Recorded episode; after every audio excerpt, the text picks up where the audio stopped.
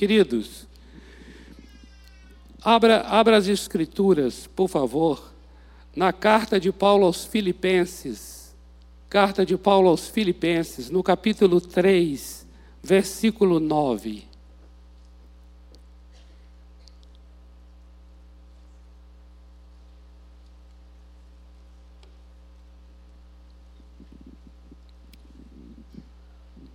a carta do apóstolo Paulo aos irmãos da igreja em Filipos. Filipenses, capítulo 3, versículo 9. Na verdade, é assim, olha, desde o início desse capítulo, o apóstolo Paulo ele está falando sobre algo muito tremendo na relação pessoal dele com o Senhor Jesus. Para mim é muito admirável a relação que o apóstolo Paulo tinha com o Senhor Jesus Cristo. O modo como o Senhor Jesus foi revelado a ele é um modo transformador desde o início da vida cristã de Paulo. Nós sabemos lá em Atos capítulo 9, aquela experiência arrebatadora que ele teve quando o Senhor Jesus se manifestou a ele e o resplendor foi tão grande que ele estava montado num cavalo, ele caiu do cavalo, literalmente no sentido físico e figurado, e ele ficou quase que como que cego. Tamanha a, a glória e a manifestação de Jesus na vida dele. Quando ele escreve aos Gálatas, no capítulo 1, lá pelos versículos 14 e 15, ele relata que aprove a Deus revelar Jesus a ele. E o apóstolo Paulo entendia, e ele tinha essa consciência muito profunda, de que ele já havia nascido para aquela experiência. Ele diz que desde o ventre da mãe, ele já havia sido separado. O apóstolo Paulo ele tinha mesmo uma, uma relação muito, muito especial, profunda, marcante com o Senhor Jesus Cristo. Aqui no capítulo 3 de Filipenses, amados, ele está falando sobre que ele é uma pessoa que, por todo o currículo dele, por todo o histórico dele e por toda a formação religiosa, formação acadêmica dele, ele tinha todas as razões para se orgulhar. Ele tinha todas as razões para confiar na carne. A expressão que é usada aqui em, em, em Filipenses 3 é: Eu poderia confiar na carne. E ele então dá uma lista do que significa confiar na carne. Confiar na carne é confiar nos feitos dele, confiar no que ele realizou, confiar no status confiar na fama dele, confiar no conhecimento que ele tinha. Era um homem cosmopolita, era um homem poliglota. O apóstolo Paulo era um homem que falava as mais diferentes culturas. E aqui aos Filipenses, ele, ele mostra isso, dizendo assim: Olha, eu sou hebreu dos hebreus, quanto à lei eu fui fariseu. Eu sou da tribo de Benjamim. E ele vai trazendo um, uma descrição de características que têm muito peso para aquele período e para aquele tempo. No entanto, você vai começando a observar lá para o final dessa descrição, que ele diz assim: Mas todas estas coisas eu considero como esterco Todas essas coisas eu considero como excremento humano para poder ganhar a Cristo. Todas essas coisas eu sofro a perda, eu sofro a perda delas por amor a Cristo Jesus. Ali ele começou a entender, não ali, mas nesse relato, ele entende de maneira profunda que a vida dele não será de fato formada quem ele é pelo currículo e pelo seu histórico, mas a vida dele será realmente definida, determinada pela sua relação com o Senhor Jesus. O apóstolo Paulo entendia a supremacia, a primazia, a soberania, a sublimidade e a excelência que era e é a pessoa do Senhor Jesus. Ele sabia quem era Jesus e o que Jesus veio fazer na vida dele e através dele. O apóstolo Paulo tinha a referência absoluta, ele tinha o parâmetro absoluto do que é o que é.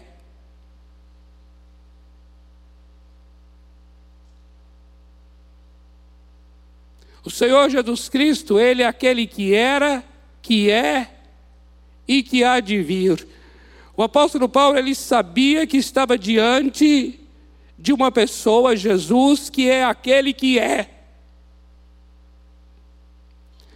E ele tinha em Jesus,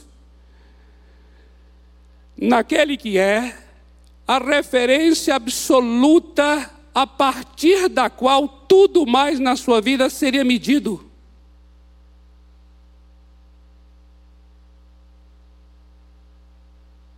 Se não houver algo que seja absoluto, nós não teremos referência para medir os valores das coisas e a importância delas.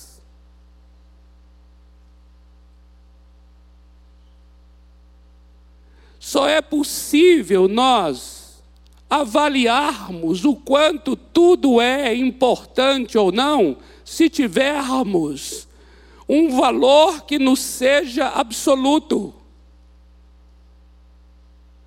O apóstolo Paulo, ele sabia que estava diante daquele que é, não é aquele que está sendo, é aquele que é.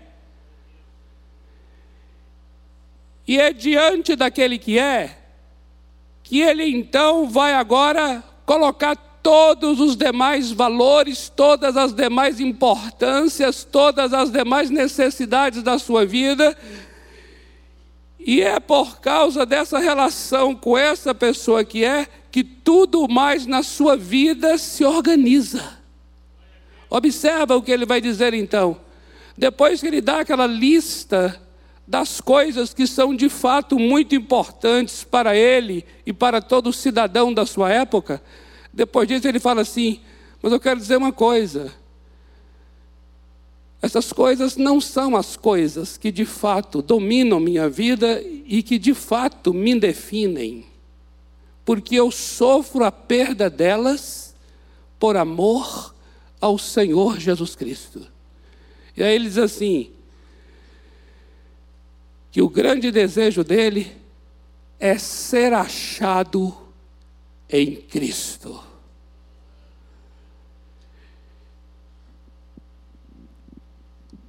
Achado em ti.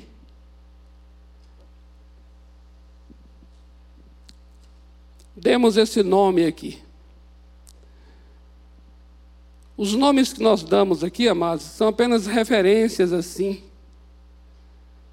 porque na verdade o que vai ser para o meu coração, para o teu coração, vai muito mais além do nome que é dado. Mas o nome que estamos dando para essa esse momento de compartilhar a palavra é achado em ti. O apóstolo Paulo era alguém que tinha esse profundo desejo. O que ele queria é ser achado nele.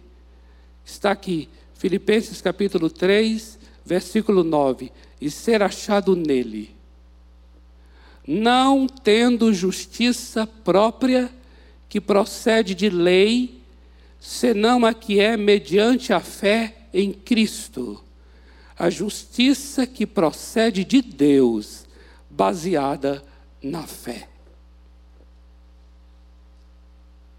Amados, a justiça que procede da lei Em outras palavras para nós aqui hoje, significa uma vida baseada nas obras da lei, ou seja, uma vida baseada no meu desempenho, naquilo que eu poderei fazer. E assim era a sociedade do apóstolo Paulo, assim era aquela época.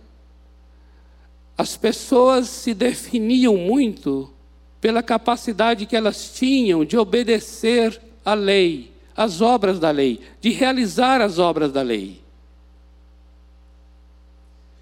E a mensagem do Evangelho de Jesus Cristo é uma mensagem que tira de nós, tira de nós o centro de nós sermos aqueles em quem vamos confiar para o nosso desempenho, por causa do nosso desempenho, e coloca no desempenho do Senhor Jesus, naquilo que ele fez, e ele fez por nós. Por isso, aqui diz assim: não a justiça própria que procede da lei, mas a justiça que procede de Deus, que é mediante a fé. A fé em quem? A fé em Cristo Jesus. Eu creio em Cristo quer dizer que eu creio na obra que Ele realizou. Eu creio no que Ele fez por mim.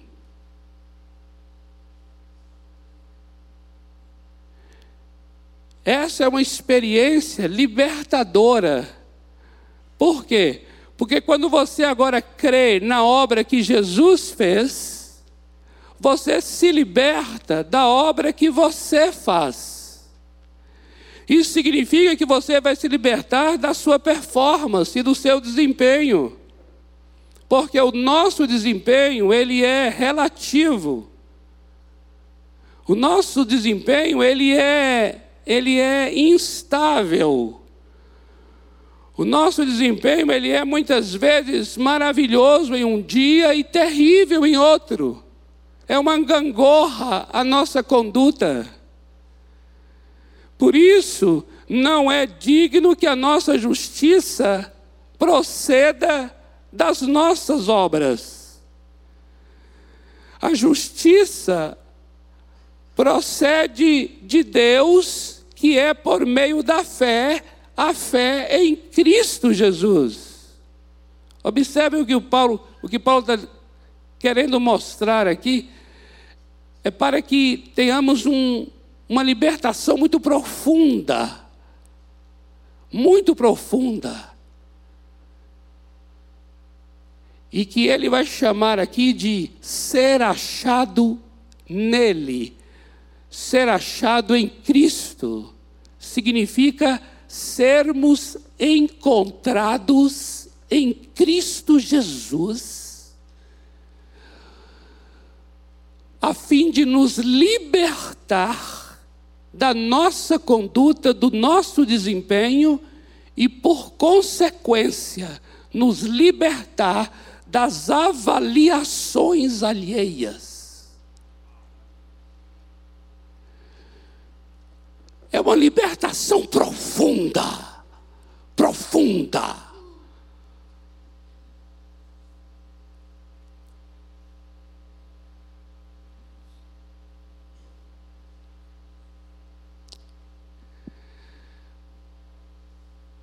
Amados irmãos, o Senhor Jesus, em seu ministério, é um ministério marcado por buscar aquele que está perdido. Observe bem aqui agora. O apóstolo Paulo está aqui desejando, eu quero ser achado, eu quero ser encontrado nele. Por quê? Porque o ministério, a vinda do Senhor Jesus aqui, é para buscar e salvar aquele que está desencontrado desachado. Desachado não existe, né? mas a gente inventa. Aquela pessoa que está o quê? Perdida. Agora observe a profundidade disso.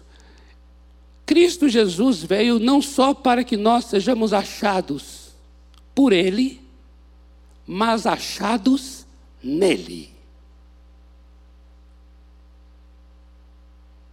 Isso não é uma experiência religiosa, isso não é coisa cristã, isso não é nada de evangélico. Isso é vida humana. Vida humana. Isso é uma libertação profunda antropológica, ontológica. É coisa para o ser humano e para o ser, o ser, o ser do ser, do âmago do humano. Cristo Jesus. Em Lucas capítulo 19, versículo 10, ele já declarou isso.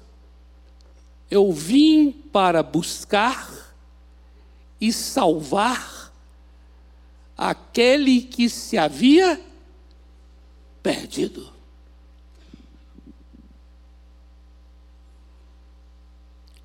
No mesmo Evangelho de Lucas, você vai ver no capítulo 15, amados, A partir do versículo 1, o Senhor Jesus conversando com publicanos e pecadores, e ele é censurado pelos fariseus por estar comendo com publicanos e pecadores. Então Jesus traz uma parábola que das parábolas dele talvez seja mais conhecida, que é a parábola da ovelha perdida onde ele fala que um homem tinha cem ovelhas, até que uma delas se perdeu, deixou as 99 no aprisco e foi em busca para encontrar. Encontrar.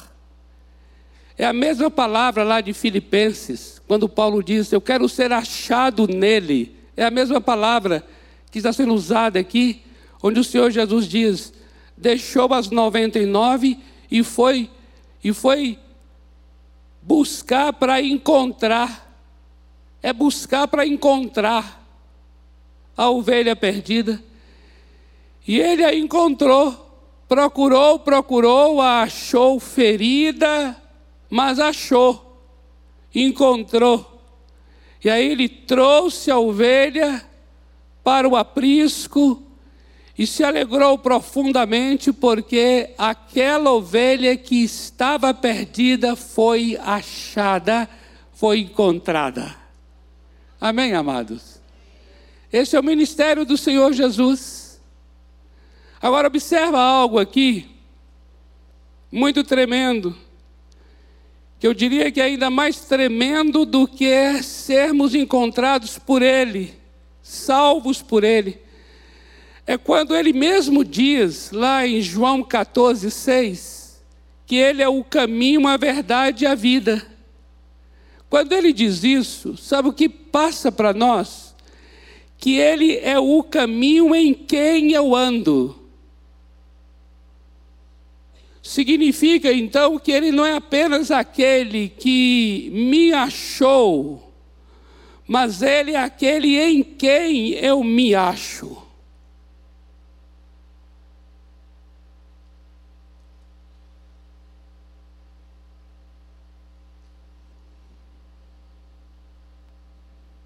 Por isso é que Paulo está dizendo aqui: ser achado nele. Porque ele é o caminho. Ele não é apenas aquele que nos apresenta um caminho por onde andarmos, mas ele é o caminho em quem andamos. E se ele é o caminho, então faz sentido o que Paulo está dizendo aqui, ser achado nele, porque ele é o caminho.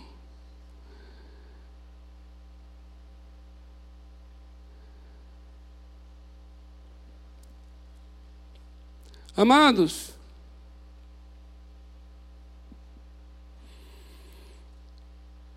as pessoas estão perdidas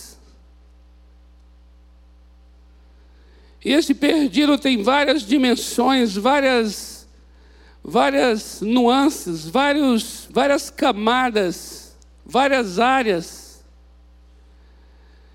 Pessoas que não sabem de onde vieram, não sabem quem são, não sabem o que estão realizando, não sabem para onde vão. É interessante como nós estamos vivendo dentro de um cotidiano em que aparentemente parece que estamos tão sabedores de todas estas coisas, mas quando nós nos aproximamos de cada pessoa, a gente observa o quanto o dia a dia da pessoa, a rotina da pessoa, por mais envolvida que ela esteja no seu trabalho, no seu lazer, no seu casamento, mas a própria pessoa se questiona no sentido: o que estamos fazendo aqui? Quem de fato eu sou, quem somos, de onde nós viemos e para onde estamos indo? Todas essas perguntas, amados, elas são indicadoras do quanto a gente fica perdido. Porque quando você está literalmente em um local, em uma cidade, em uma estrada, em um bairro, em que você não sabe exatamente, não tem segurança do local, não tem segurança, tudo é muito estranho, tudo é muito novo. A gente fica perguntando às pessoas, porque não sabemos exatamente onde fica tal bairro, tal rua. É interessante, é muito interessante, porque por conta dessas questões, as pessoas hoje estão muito mais na mão das outras, como nunca estiveram.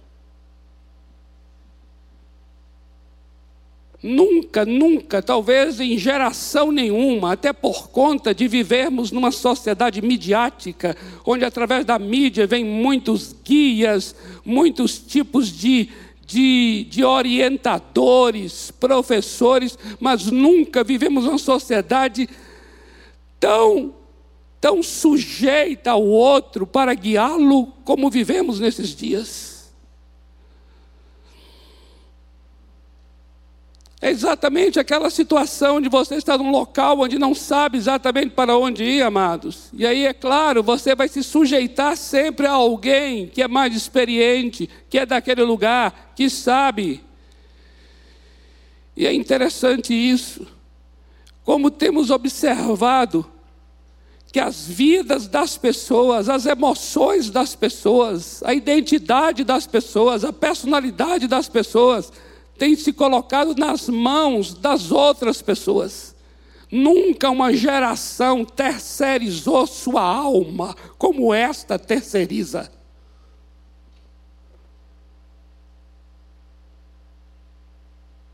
A, me, a mercê, amados, ficamos à mercê do modo como o outro pensa, do modo como o outro sente, do modo como o outro faz, do modo como o outro fala.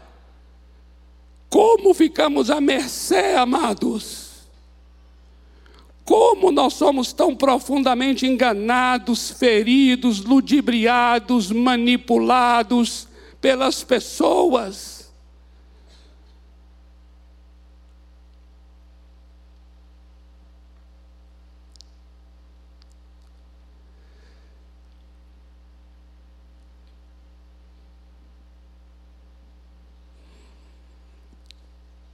Dependemos tanto do amor, do amor, olha só, amados, dependemos tanto do amor alheio para, para, para valorizar as nossas vidas, as nossas escolhas, os nossos próprios amores, as nossas profissões, as nossas atividades, as nossas produções e as nossas realizações. Dependemos do amor alheio para definir a nossa identidade e definir a nossa obra, a obra das nossas mãos.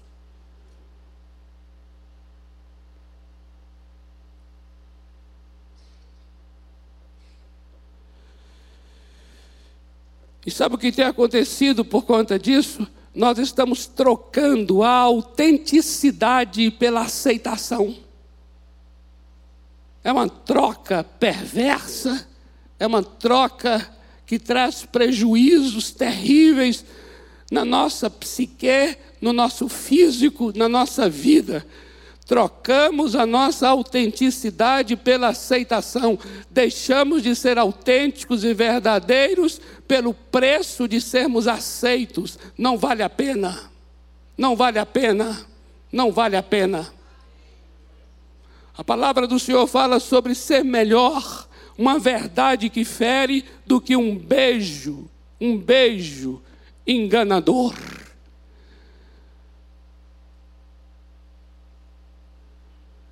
E por que isso, amados? Porque nós não estamos tendo a experiência profunda de sermos achados em Cristo Jesus. Queridos amados, vou dizer uma coisa a vocês. Só quem tem autoridade para dizer o valor que você é, é só aquele que te criou. Amado, entenda bem uma coisa aqui. Valor dado não é valor. Valor dado não é valor. Qualquer pessoa que te dê valor, esse valor não é válido, porque é um valor que está relativo ao interesse, à percepção desta pessoa. E esse interesse e essa percepção mudam, mudam da noite para o dia. Logo, você e eu não ficaremos numa gangorra e na mão dos outros, sejam eles quem forem, para dizer aquilo que nós somos. Eu não, eu não dependo do amor, eu não posso depender do valor. Melhor dizer assim, eu não posso depender do valor. Se quem me dá o valor é algo profundamente relativo, instável, limitado. Um dia está de bom humor, outro dia está de mau humor. Um dia tem o conceito de que é algo muito bonito que você fez, outro dia tem o mesmo, para a mesma situação, um conceito diferente de que é muito feio o que você fez. Para mim, todos esses sintomas manifestam um problema que é o problema de não estamos sendo achados em Cristo Jesus. Porque só Ele e somente Ele tem autoridade de definição, porque Ele é a fonte, e só a fonte tem autoridade sobre a obra criada. Amados, entenda uma coisa: tudo que é criado por Deus já tem um valor embutido. Não precisa que ninguém me diga a beleza que eu sou. E eu estou falando isso não é assim, usando aqui uma linguagem. É a beleza que eu sou mesmo, Robério. Entendeu, amados? Amados, está difícil ter gente mais extraordinária do que eu.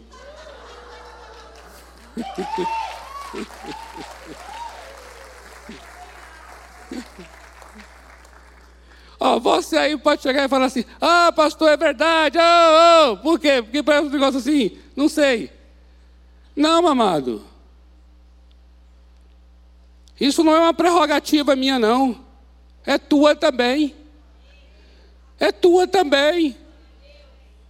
Amado, entenda bem: quem está dizendo isso é, é, uma, é, é um coração estraçalhado. É coração que sofre rejeições. É coração carente, carente, carente. Eu tenho minhas sofrências.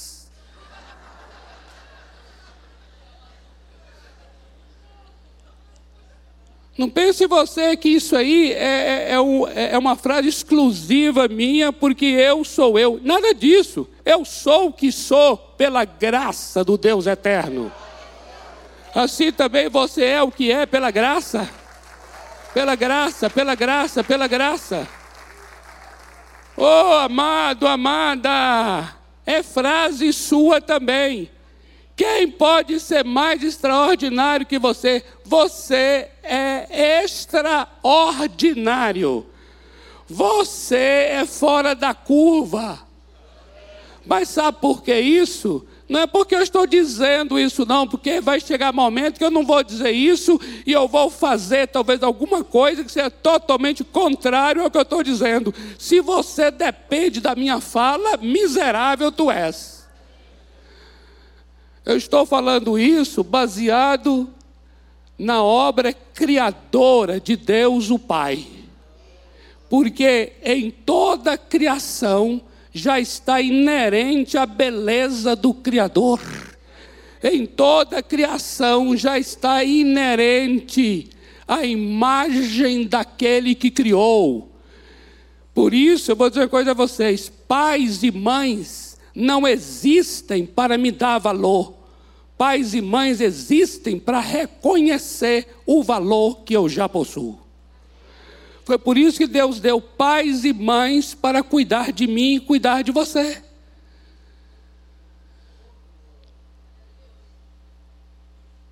Me diga se isso não é uma experiência libertadora. Libertadora! Libertadora!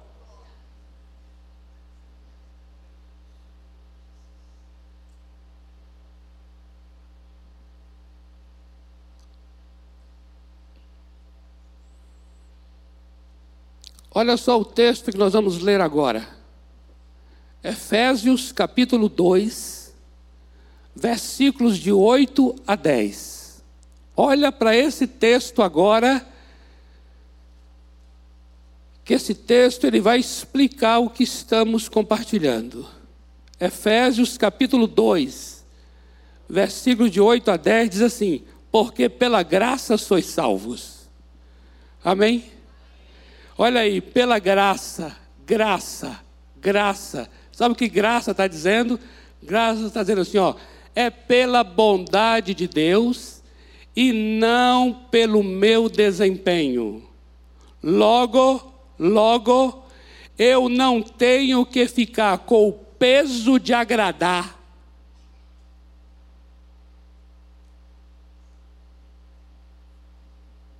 O peso de agradar nos torna corruptos.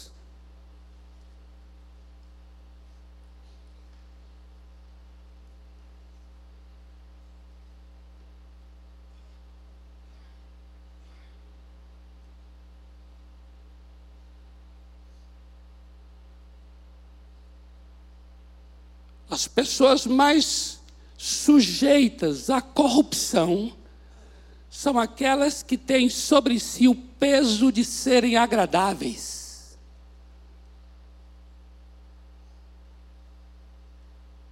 Peso para agradar produz hipocrisia.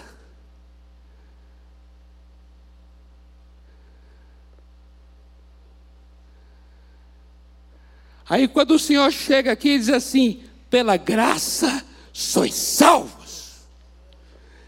Graça vai colocar toda toda iniciativa naquele que te amou. E te amou porque te amou. E ele só te amou porque te amou. Aleluia! A explicação está em si mesmo. Deus ele é autorreferente. Eu te amo porque eu te amo. Pela graça sois salvos. Olha que libertação. Mediante a fé. Isso não vem de você. Olha aqui. Isso não vem de você. Não está na tua mão, não está no teu controle, porque se tivesse, seria muito para você e iria transformar você numa pessoa perigosíssima.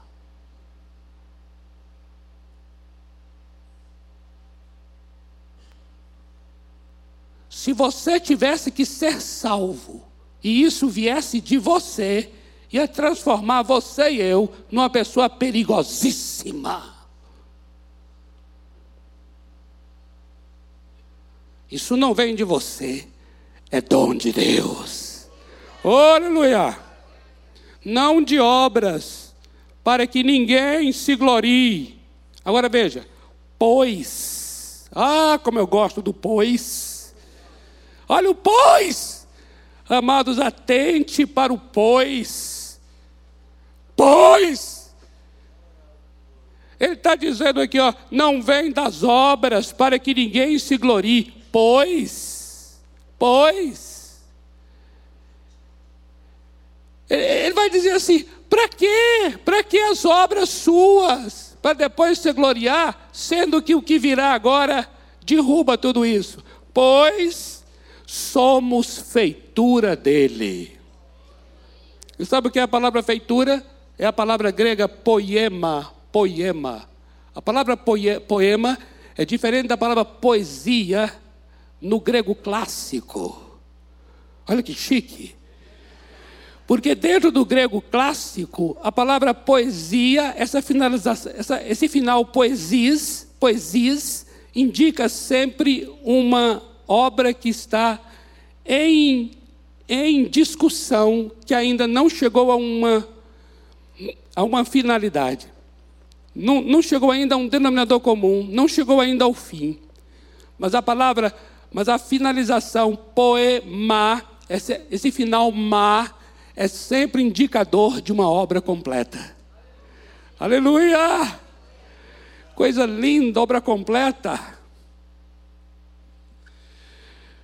O Joãozinho, o João Davi. Cadê o João Davi? João Davi está aqui ainda? Tá não? Foi embora, João Davi? Ô, oh, João.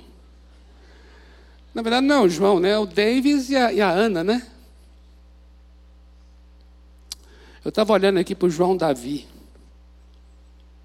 e lembrando desse texto. Tu és uma obra completa.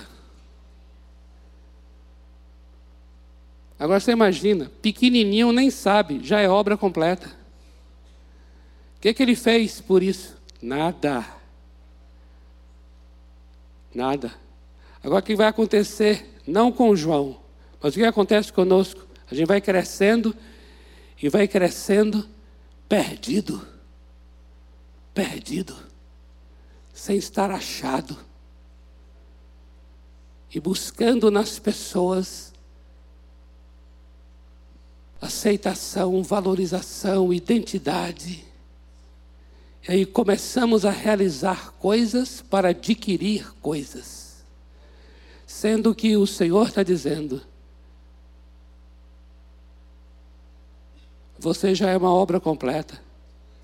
Não há nada que você faça para adquirir aquilo que você já possui.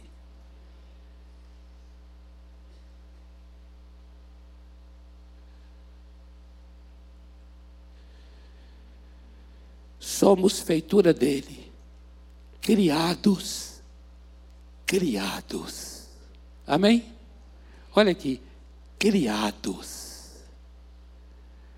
criados em Cristo Jesus para boas obras.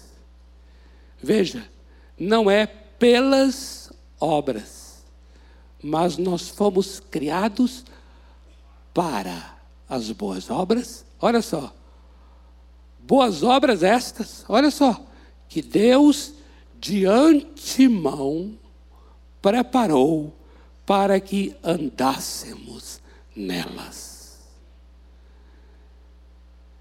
Observa aí o quanto é algo tão lindo feito antes de nós, que não dependeu de nós. Criados, criados em Cristo Jesus.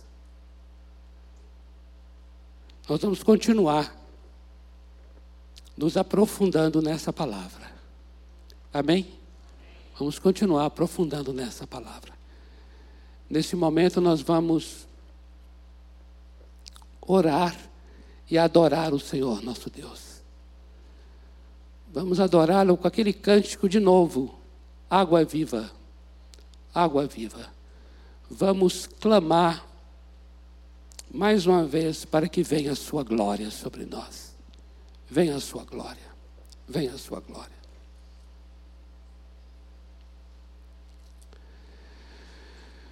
Mas precisamos continuar. Precisamos continuar a conversar sobre isso.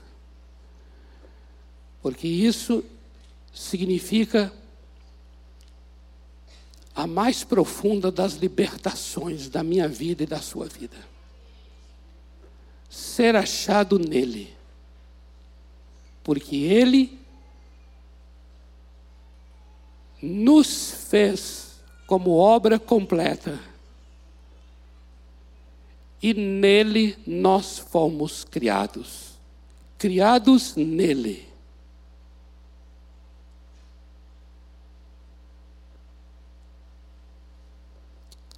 Criação significa bará na língua hebraica. Bará, bará. Foi criado de, de nada ao nosso redor. Criado do próprio Deus. Por isso nós já somos pessoas imbuídas de Deus. Imbuídas de Deus. E é daqui, da criação, que nasce a nossa importância, o nosso lugar, a nossa identidade, o nosso valor. E todas as pessoas com as quais a gente vai encontrando, começando de casa, indo para fora, escola, universidade, colegas de trabalho, todo mundo, e não só as pessoas, mas tudo que vamos fazendo, é uma manifestação desta criação. E todas essas pessoas, elas vão reconhecendo a beleza que está imbuída e o valor que está inerente nesta obra criada. Feliz e bem-aventurado é aquele e todo aquele que tiver olhos para ver a beleza que já existe em mim.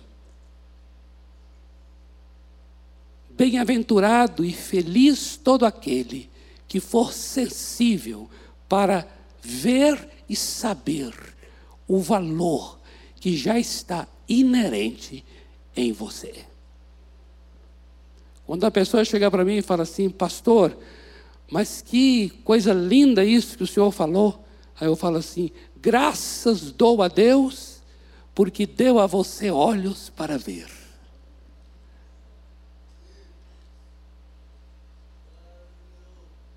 Antes eu falava assim, oh não, que isso, sabe? Oh não, oh que isso, tem gente que faz melhor, não, que isso. Hoje não, hoje eu digo assim, bem-aventurado és tu, que tem um coração sensível para perceber. Louvo a ti, ó Deus, e te dou graças e te louvo, ó Deus, porque o Senhor deu a essas pessoas ouvidos e olhos para ver a obra criadora do Senhor em minha vida. Você é feitura dele, criado em Cristo para a boa obra. Isso é libertador em relação a tudo e a todos. Glória a Deus, glória a Deus, glória a Deus. E outra coisa, isso aqui não é, não estou falando isso para acreditar nisso. Creio nisso, por isso falo. Não falamos para acreditar, cremos e por isso falamos. Porque está escrito, e eu creio, e a palavra vem ao coração, e é a verdade. E é a partir dessa verdade absoluta que eu medirei todas as demais coisas ao meu redor. Porque para você medir as coisas, você sempre necessitará de algo que seja absoluto.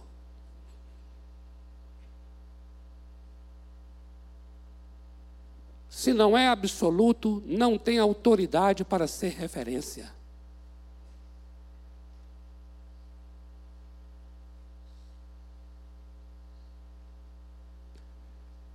E só aquele que me cria é o absoluto. Ele é aquele que é. Amém? Isso é tremendo. Diga assim, diga. Oh, glória! Uou!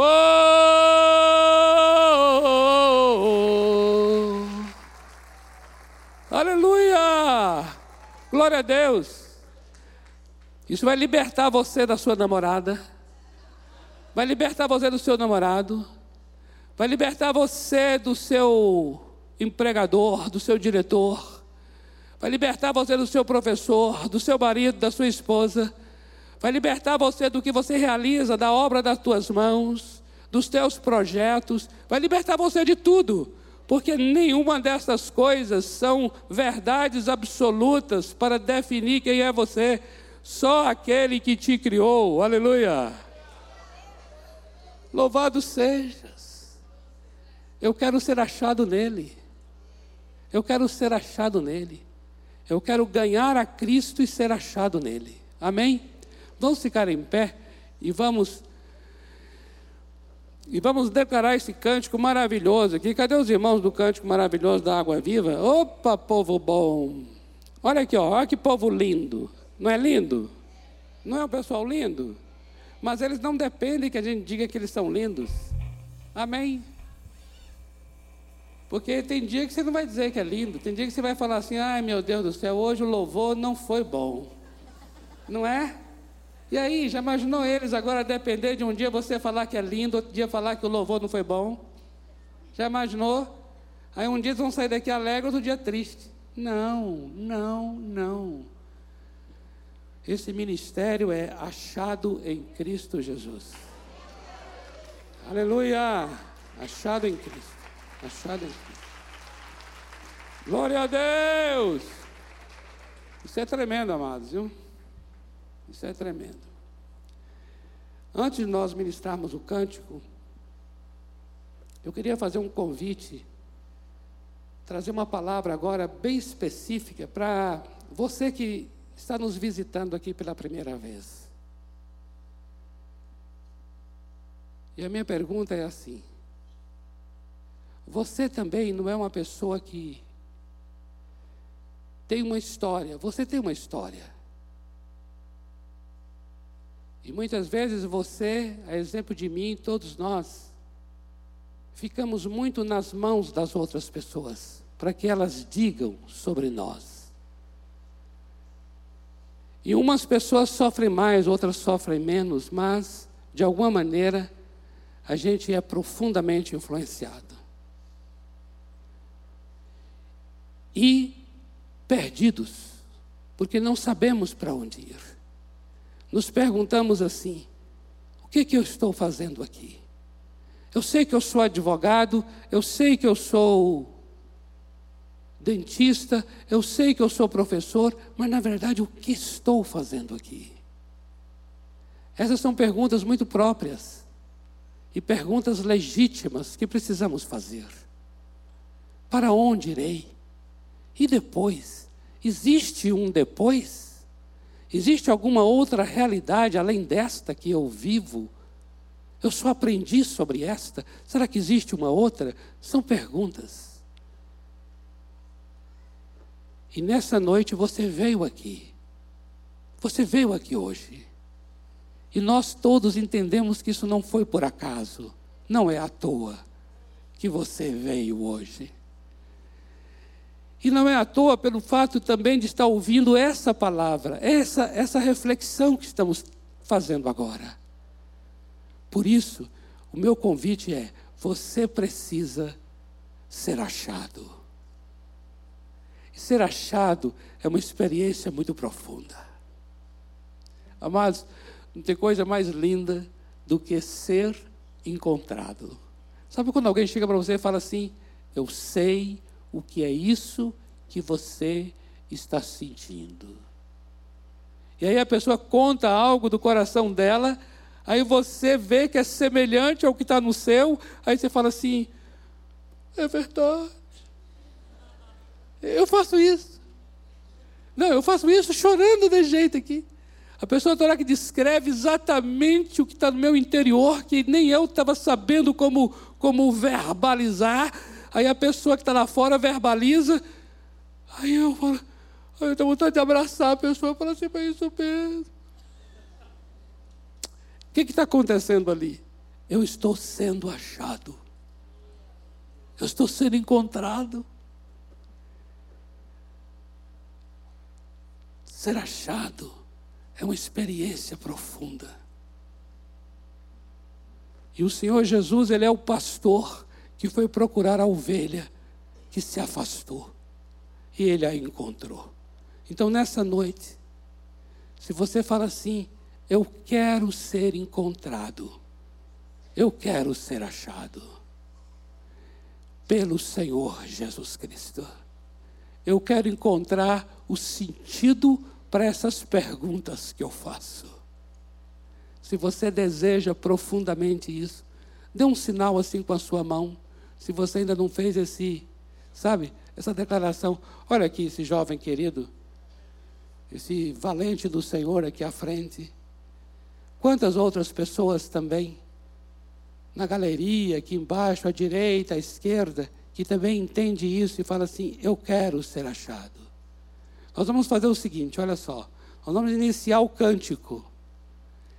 E quando o cântico começar, você que levantou a mão, vem aqui à frente, nós vamos orar com você. E se você não levantou, mas fala assim, mas mesmo assim eu vou lá, porque eu quero sim, eu quero esse encontro, eu quero ser encontrado pelo Senhor Jesus Cristo.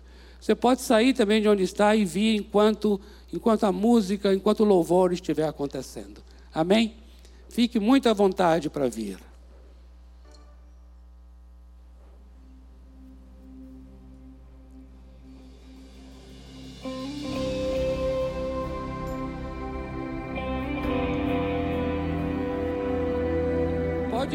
Pode vir.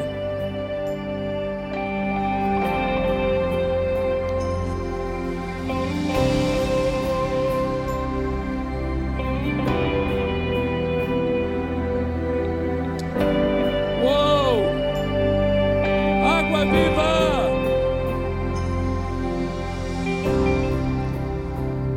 água da vida, e se eu disser que estou sedento, Aleluia! pão da vida, Aleluia! se eu disser que estou Pode vir, pode vir, pode vir. faminto, Oh, Senhor Jesus! virás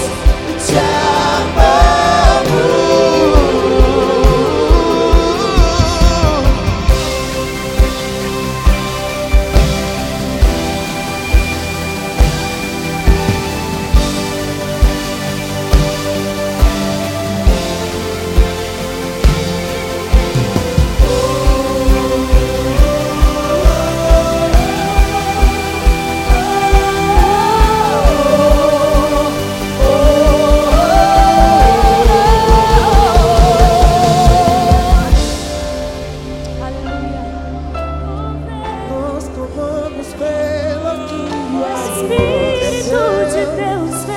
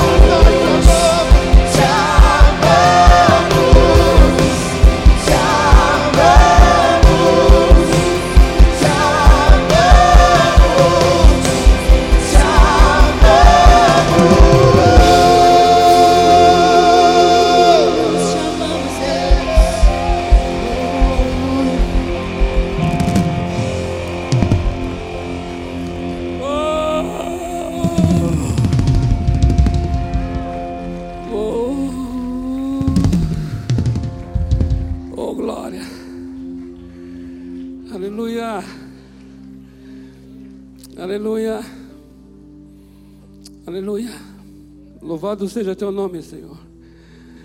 Pai amado, abençoamos essas vidas que tomaram essa essa iniciativa de vir aqui à frente, Senhor. Tu conheces a particularidade, a singularidade de cada coração, os anseios, os anelos, as dificuldades as aflições, os desejos de cada coração, as experiências que tem contigo, o conhecimento que tem de ti ou não. Tu conheces, ó oh Deus, e como igreja nós estamos aqui para abençoá-los, para declarar, declarar que eles sejam achados, achados pelo Senhor, sejam encontrados pelo Senhor. E sejam encontrados no Senhor.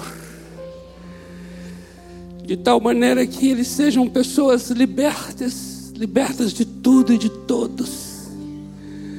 Gente predestinada, gente determinada, gente autônoma no Senhor, gente cheia do Espírito Santo Oh Pai querido, nós abençoamos esses corações, declaramos sobre eles: venha a tua glória venha a tua glória, em nome do Senhor Jesus. Amém. Amém. Glória a Deus. Amém, amados. Queridos, olha, vocês que vieram aqui à frente, eu vou pedir que vocês acompanhem aqui a Nazaré e o Mauro, esse casal lindo aqui atrás. E eles vão dar a vocês uma lembrança desse momento nosso, orar por vocês, tá bom? Por favor, acompanhe eles, porque vai ser muito importante para vocês e para eles. Também esse momento especial ali numa sala particular. Louvado seja Deus. Louvado seja o Senhor. Amados, próximo domingo é o último do mês, né? Quarto domingo, no último não quarto, que é o último, mas é o quarto, onde nós estaremos é, celebrando a ceia do Senhor. Estaremos num tempo de comunhão com o Senhor. E eu queria que você, eu não sei como é que é você quando vai participar da ceia do Senhor, mas eu queria, eu queria não convocar, porque não tem um tom de convocação, mas uma sugestão. Se você pudesse ao longo desse dia reservar assim, talvez um período só, não precisa ser todos os períodos, mas um período só do dia para um jejum e para orar e dizer assim, Senhor Jesus, Abra meus olhos para te ver. Eu quero ver quando o pão é partido, eu quero, quero ver, eu quero ter uma revelação do Senhor, do teu sangue que foi derramado, do teu corpo que foi moído. Porque, amados, todas as vezes em que há uma revelação do Senhor Jesus a nós, a gente tem essa experiência profunda de sermos achados nele. Amém? E é essa revelação que vai libertando e curando a nossa vida. Então eu gostaria muito que você orasse por esse domingo, de falar assim: Senhor, eu quero ali estar ali comendo aquele pão, bebendo aquele vinho, mas eu quero ter uma revelação disso em minha vida, não quero que seja somente um ritual mecânico. Então eu vou sugerir você a consagrar um período, talvez não toda uma manhã, talvez uma hora, mas eu gostaria que você desse uma atenção especial para que não caia na rotina mecânica de um ritual, que seja mesmo experiência arrebatadora e libertadora a ceia do Senhor. Amém? Amém, amado? Glória a Deus. Louvado seja o Senhor. E antes do domingo, sábado, estaremos juntos, se Deus quiser, no piquenique do povo. Vamos nos encontrar lá. Vou fazer muito fuxico, porque eu sou bom do fuxico, aprendi. Fuxica é um negocinho que coloca umas coisas, não é fofocar, não. Eu aprendi com as irmãs do Amai, do Amai, né? Elas me ensinaram a fazer aqueles fuxicos. Aí todo piquenique do povo eu faço fuxico. Então, a gente vai estar junto se Deus quiser. Não pega bem a frase. Ah, meu Pai. Louvado seja o Senhor. Glória a Deus. Senhor, nós te louvamos, te louvamos pela tua palavra.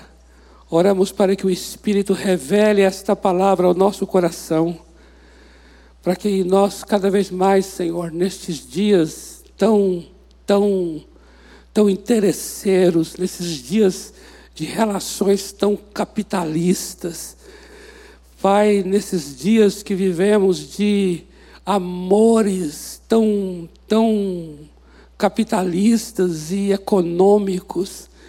Nós queremos nos levantar como uma geração livre, ó Deus. Uma geração liberta, uma geração sarada, uma geração que tem uma dependência somente com o Senhor, uma geração presa somente ao Senhor Jesus e não a ninguém mais. Deus, dai-nos mesmo uma semana de experiências profundas com a tua palavra e com o teu Santo Espírito. Em nome do Senhor Jesus, guarda a nossa saída em paz desse lugar e a chegada em paz em nossas casas. E que o amor de Deus, o Pai, a graça maravilhosa, graça, graça, graça libertadora do Senhor Jesus e a comunhão do Espírito Santo seja com a tua vida, meu amado, minha amada, desde agora e para sempre. Amém. Glória a Deus.